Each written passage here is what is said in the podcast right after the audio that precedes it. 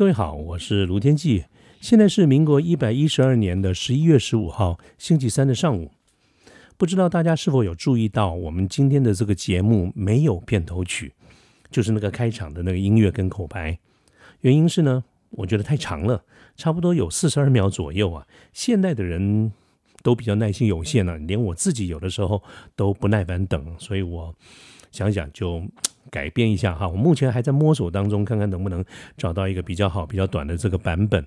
在还没有出来之前呢，我们就先试试看现在这种没有片头曲的节目效果如何啊？请大家给我一些回馈。好，言归正传，最近呢，不止有一位朋友跟我说他要离职了，他要换工作了。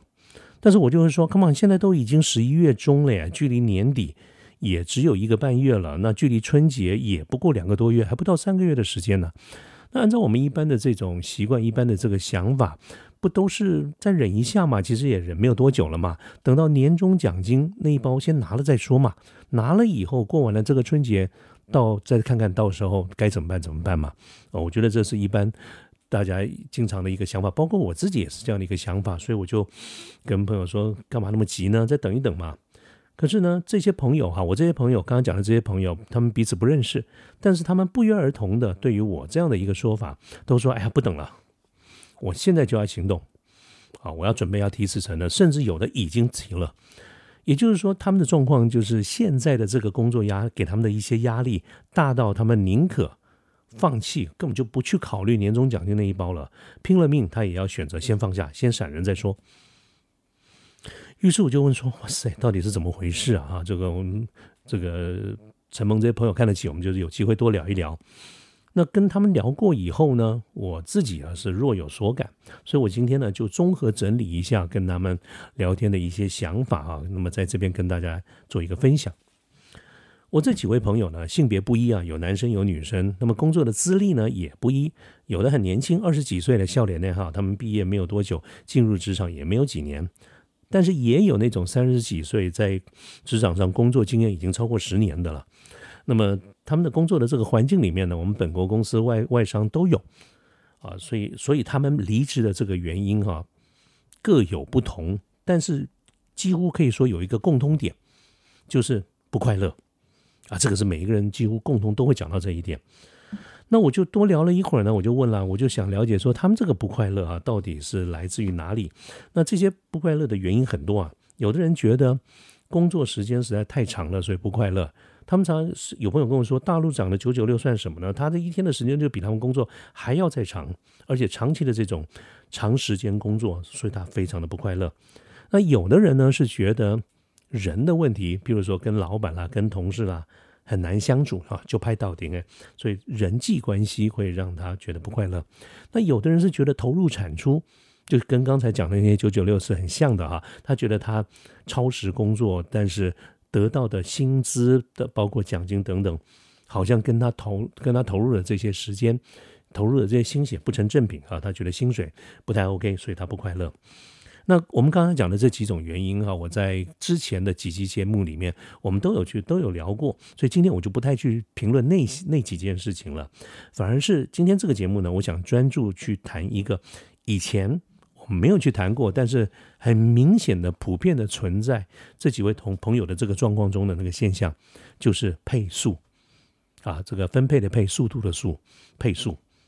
我先我先来解释一下，我这边讲的配速是什么意思哈？各位可以想象一下，就是那种赛跑的这个选手，我不知道你们喜不喜欢看哈。那种赛跑的选手，他们在平时的训练，跟他们在正式的时候的这个比赛哈，不管是哪一种，他们对于速度的控制，应都有一种应该要有的一种节奏感。简单来说呢，就是不同长度的这个赛程，选手他在速度调配上的策略也应该会有所不同，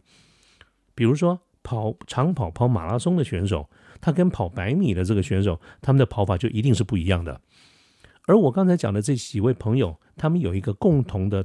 现象、共通点，就是我发现他们在工作上的配速，如果我们引用配速这个概念来看的话，他们在工作上的配速配速出了问题，所以造成了一种越来越大的压力，而这种压力就是来自于长时间的高速运转，请注意要高速运转。让自己身心俱疲。其实就是工作把自己所有的所有都撑得满满的，在他们的工作中就是有这样的一个现象。哦，那我其中有一个朋友形容的话，这个是真的很传神啊。他跟我一样是爱开车的人哈。他说工作就给他一种感觉，就像是在高速公路上面开车。他刚上高速公路的时候，哇，真的是快意驰骋，那个比在那个比在这个市区里面塞车哈要快乐的这个多啊。而且他又喜欢开车的人，所以大脚油门大脚一踩，时速一百五啊，打算从台北一路狂奔到高雄。这样子的一个工作，这样子的一个投入哈，给他一个非常快乐的感觉。好，可是呢，我们刚才讲了哈，高速公路上的标准时速或者一般一一一百一百一左右，他用超超过标准的时速一百五，高速的巡航，高速的奔驰，从台北一路狂奔到高雄，超爽啊！然后呢，一下了交流道，掉个头，马上又上了交交流道，再从高雄再狂奔回来台北，中间没有休息，也没有降速。重点是没有降速，那当然他是这样讲了哈，那我们就不要花时间去想说，哎，那你有没有被逮到？有没有超速？有没有接到照片？我们这个先不去讲他。我想他要表达的一件事情，就是在一开始的时候，这种高速巡航给他带来的一个快乐。可是他如果持续性的从台北飙到高雄，高雄再飙回台北，都用这样子的一个速度的话，而没有降速的话，到最后会造成一个疲惫不堪，疲惫不堪。那我听着听着，我就说，哎，这也未未免太危险了吧？你休息一下嘛，该休息的时候就要休息，要不然你就要降个速度嘛。你总是用这样子的一个这个高速在驰骋啊，就算你体力负荷得了，这样子也会搞得这个有警察来嘛。他说：“这不不不，这个这只是比喻啊。他要讲的就是不能休息。这个工作跟任务啊，在职场上也是，就是他说，因为他刚刚举这个例子，就是描述他的工作嘛哈。他说他的工作就是像时速一百五一样，在超时超速。”持续长期的这种加班，寻求高标准啊，那么他说不能休息的原因，是因为他在他认为工作跟任务，他就是得日复一日，年复一年，不能休息，一休息别人就超过去了。我我了解他的这个环境里面竞争是非常激烈的哈，所以他他会认为，机一旦休息，一旦降速，一旦降低标准。机会就有可能被别人抢走，这个也是完全能够理解的。可是我要讲的是，就是那句话，不能休息，不能降速，给他带来一个长期高高度高速的这种压力，那迟早会迟早会受不了，迟早得做一个调整，迟早得放松。可是这种长期的高速的超高标准的这种压力。它最后带来的一个结果就是不放则已，就是放松了哈。不放则已，一放它就是呃，要不然就是辞职，要不然就是悲剧收场啊，就像出车祸一样。你在高速公路不降干就修出车祸。我刚才讲这个朋友哈，我们就看看他的一个工作经历啊。他刚进公司的时候，跟我们大家都一样，都是一个菜鸟嘛。那既然是菜鸟，大家回想一下，你这一辈子进入职场的时候，你刚开始当菜鸟的时候，就代表其实你这个也不会，那个也不会，什么都不会。所以，一个正常的一个公司对一个菜鸟的态度，差不多也就是一开始会交给你的工作都没有什么，没有什么了不起的一些一些所谓的跟催的、follow 的一些行政性的、事务性的这些工作。那么，坦白说，在这种当菜鸟的这个阶段而言，哈，我们对公司而言。应该算得上是物无所值，因为我们对我们的贡献是远远小过我们的薪水。你就做那么一简单的、简单的这个事情嘛，哈。那不管我们薪水高低，我们其实贡献度是小过这个薪水的。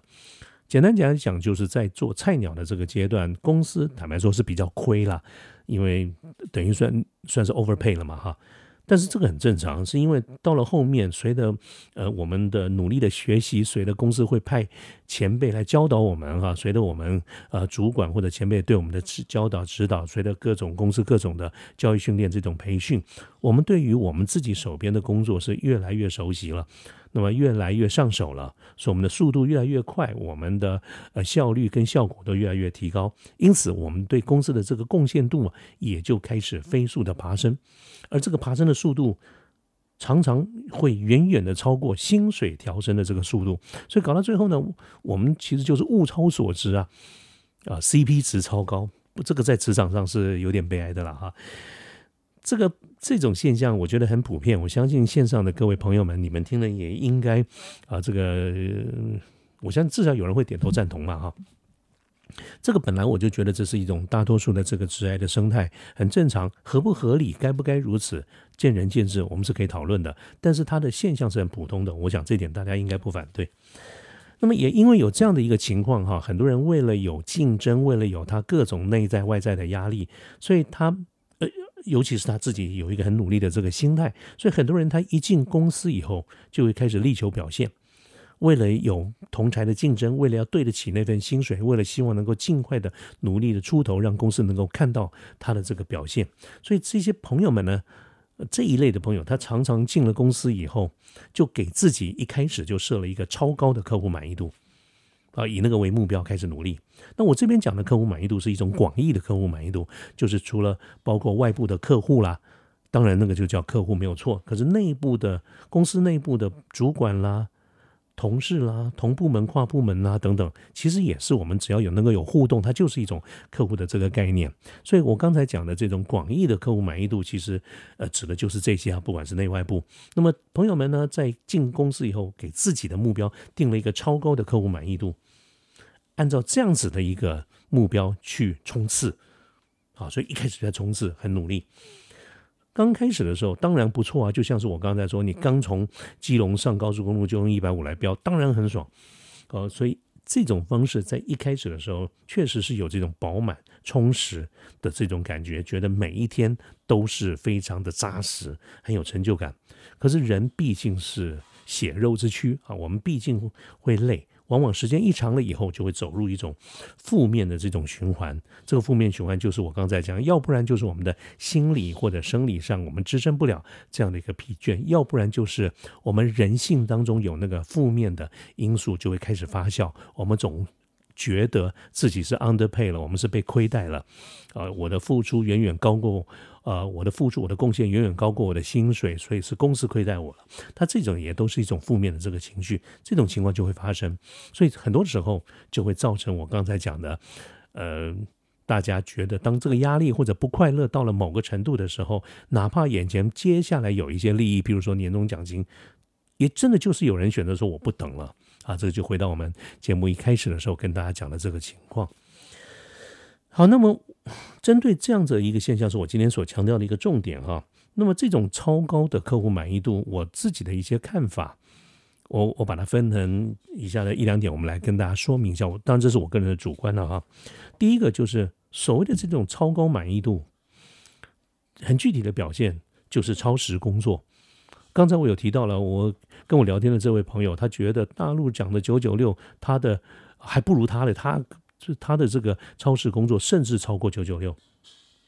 这个这个我很容易理解。只要是这种超时的工作，就必然有可能造成身心上面的一种压力。但是像这种情况呢，我不晓得线上的听众朋友你是怎么觉得了哈？但是我自己的工作经验一路走过来，我常常觉得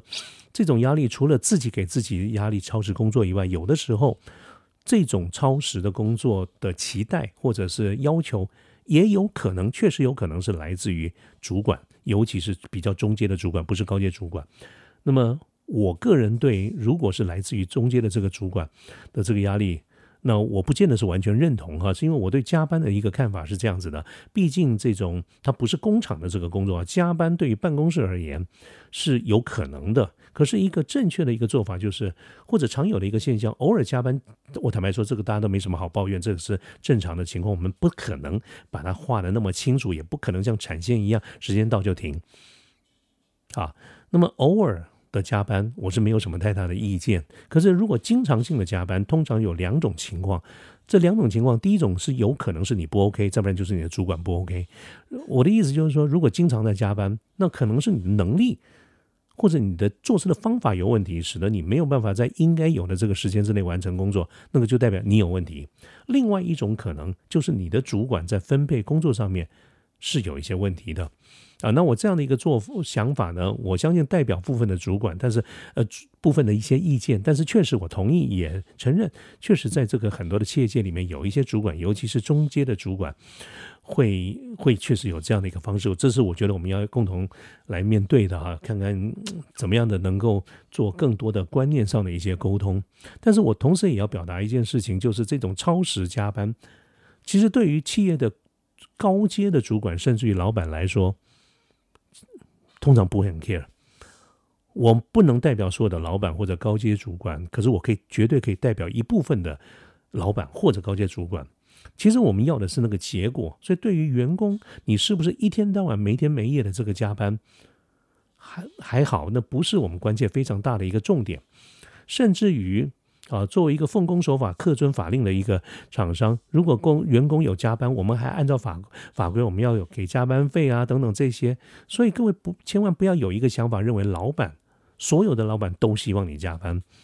各位要晓得哈，这个下班以后，这个这个营业用电是很贵的。下班了以后，你不你你不走，你在公司吹冷气，你在公司用电等等，其实公司的也一样有很大的一个支出。所以这边就代表一件事情哈，这个。加班、超时加班的确是有可能，可能有一部分是你自己的问题，有一部分是中间主管的问题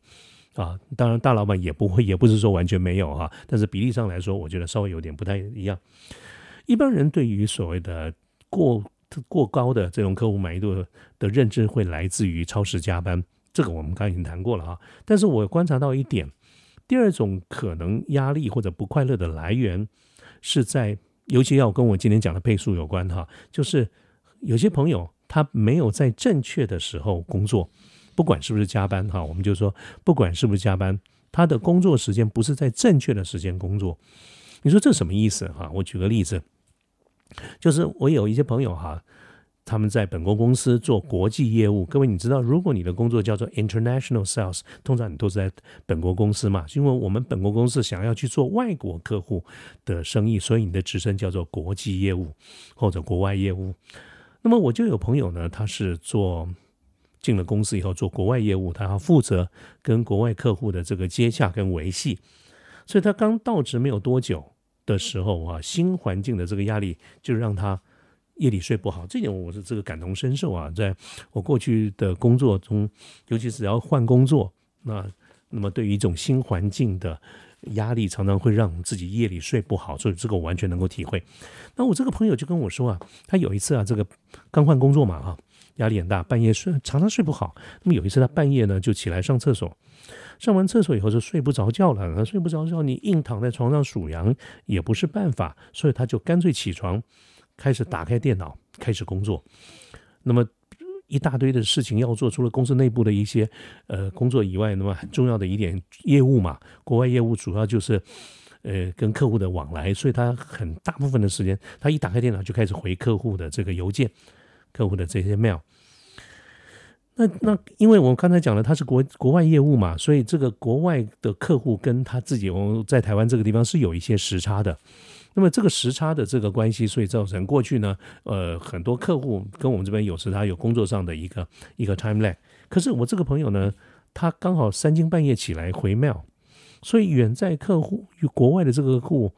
居然就收到的，在他们上班时间收到我这个朋友的这个回应啊，他有一种非常惊艳跟惊喜的这个感觉，哇，觉得这个某某某啊，真的服务真的太好了，这么及时能够提供，使得他的工作效率大高。呃，这个回应又很迅速啊，所以哎，你看这你比你们公司以前的这个某某某要好太多了。因此，他对我们的朋友的这个服务啊，大表赞赏，同时也把这个赞赏告知啊，在后来告诉这个朋友他的主管。所以，我这个朋友呢，他同时也收到来自于客户、来自于公司主管的这个肯定，都觉得哇，很棒，你这样做的很棒啊，受到这样子的一个鼓励，所以他就越来越觉得应该要尽快的回复客户。那么，其实这个就是他灾难的开始，因为这个朋友他把一个跨国跨时区的客户的客户满意度，他把它设立在立即回应这四个字，也就是说，他把立即回应当成一个好的 KPI，这是一种最高境界。可是各位想想看，任何一个人，包括你，包括我，我们都不太可能，你永远都那么刚刚好，三更半夜都想要起来上厕所。尤其是我刚才讲的这个朋友，他夜里起来上厕所，主要是因为刚换工作的那一刹那，对很多的事情不熟悉的压力。可是等到你工作的时间越来越久了，你越来越上手了，你越来越熟悉了，而且你也越来越累了，所以后面的日子非常有可能就是一觉到天明，到天亮。可是你不要忘记了，你一开始的时候的工作，你让客户享受到前所未有的及时回应。其实那种及时回应是靠了你牺牲当时应该有的睡眠啊，这个而来的。换句话说，你是你是用超高的速度，相当于一百五的时速在飙飙飙车，所以客户当然会感受到服务好。可是当你恢复正常的日子的时候，客户又回到以前的日子，可可能他没有办法那么快跟你回应。不管你是用 Skype，用老外用 Line 比较少了，用 Skype 比较多啊，或者 email，他逐渐的感受到你的服务水准降低了，甚至有可能是回到一开始啊，或者以前的那个业务的这种方式，所以他对你的不满意度反而就开始拉高了。哦，这个是真实的案例啊，就是我刚才讲的那那个朋友哈，他就是一开始把客户满意度无限上纲。一上高速的公路就飙一百五，可是他毕竟跟一般人一样，你很难一路台北飙高雄，高雄飙回台北，你很难持续的用这种一百五的方式来工作，就像是你很难白天要上班，晚上夜里又要起来回回客户的这些 email 等等啊，所以我刚才说了嘛，这种方式到最后不是你累了必须得下线休息，就是出车祸，悲剧收场。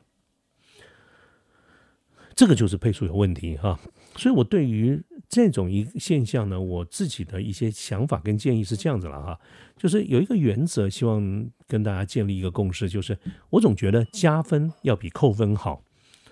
呃，就像一开始谈的这种这种赛跑的选手，不管你是跑长跑短，你都会根据你自己所参加那个比赛的路程的长短来配速，所以。不是说每一个比赛都要一开始的时候就猛冲，因为你真的这样子干的时候，你到最后要冲刺的时候你就没力了。即便是跑百米，也没有人在一开始就猛冲的啦，都是抓在最后的时候来冲啊。所以职场我相信也是一样嘛。刚进公司的时候，你努力追求表现，这个没有没有问题的，OK 的啊。这个人之常情，包括你，包括我，我们都是这样想，这是没有错的。可是你如果努力的方法是你把客户满意度做不必要的这种拉高，那么以后呢，人家就拿这种高标准来评估你。就像是高速公路明明定的是一百一，你非要用一百五来跑，那日日后呢，如果一旦别人认为一百五是一个标准的时候，那你怎么做呢？你没有办法一直这样子干。而随着我们在公司在职场的生涯里面。进任何公司都是一样，我们一开始做简单的事，后来就越做越难，越做越难。所以后面的工作，它的难度、它的挑战，当然都会比一开始进入公司的时候要来得高啊。所以在那个时间点，如果你仍然把你的客户满意度定得这么高，那你非常有可能就会搞死你自己。那么这个最后的一个现象就是，有可能一开始的时候，大家对你的评价是觉得耳目一新啊，家贫如潮，觉得太棒了。以前的人真的是太差了，可是后面你就越跑越没力，开始出状况，你就开始频频的扣分。啊，那么各位，这这里面这两条路你要选了，你是希望在工作中让大家觉得你越来越好，越来越棒，大家越来越给你加分呢，还是给大家一个感觉，你刚进公司，程咬金三斧头刷刷刷，表现的好像很厉害的样子，等到后面。各种状况评出，客户满意度下来，表现越来越差，最后就是大家不断的扣分，最后给你这个评语叫做“你也不过如此”。啊，我觉得按照一般正常的一个情况，我们给人一个加分的感觉，总比扣分的感觉要好嘛。哈，这是第一点，我的一个建议。那为了要做到这一点呢，有很重要的一件事情就是，你不要把客户满意度无限上纲。客户满意度是很重要，没有错。哦，但是我们合理的、适度的去追求客户满意度，这个我相信，不管对公司或者对我们个人而言，本来就是我们的一个责任。但是其实呢，呃，客户满意度是一个相对的概念，它还要跟我们的投入产出、跟一个长时间这个的这个绩效表现是要连在一块儿的哈，所以不要急着一开始就把客户满意度无限的上纲，因为你要记住第三个重点就是所达成率，所谓的达成率。这个我们在企业管理里面有一个非常重要的一个观念，叫做目标管理。意思就是说，我们不管是在什么样的一个职位，我们的表现到底好不好，通常不是凭你我主观的一个感觉，而是希望能够根据目标管理的这个精神，我们来看的是一个达成率，也就是一开始我们定的目标是什么，而你到最后达标不达标、超标。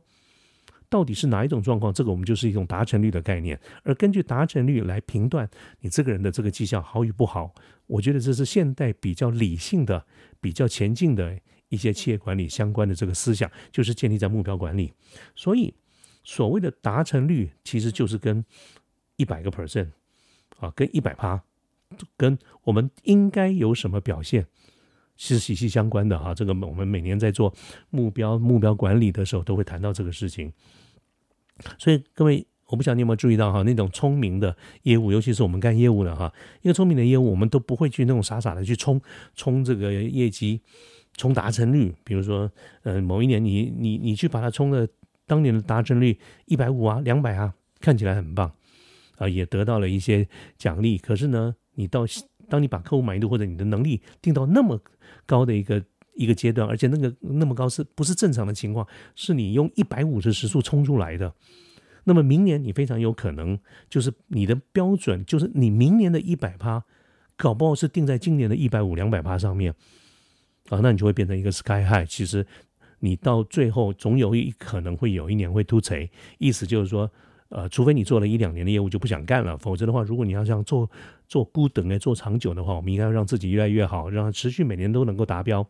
比一年达标第二年以后就荒腔走板要好得多啊！所以这个是达成率的概念，这个要特别注意。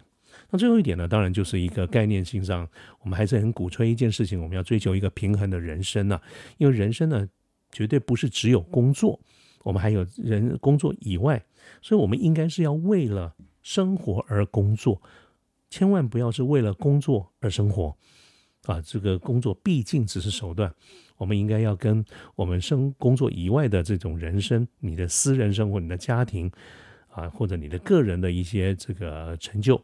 追求的这种快乐啊，要达到一个平衡。我觉得这个才是一个工作的一个重点。好，所以呢，今天呢，就是用一点时间跟大家聊一聊，我经由跟几个朋友讨论到有关于离职的这个时机跟原因，而经由而而发现他们有一个现象，就是配速出了这个问题。他说我们一定要记住，一定要用头脑去思考什么叫做配速。所以线上的朋友们，你也可以呃考虑想想看你现在的一个工作，什么叫做一个正确的一个节奏感，一个 tempo，什么叫做正确的配速，然后呢，你。是在正确的配速当中吗？啊，这一点我想，呃，可以值得跟大家一起讨论。好，也欢迎大家跟我联络，说说看你的一些看法。那么我们今天的这个节目呢，就到这个地方，谢谢大家，拜拜。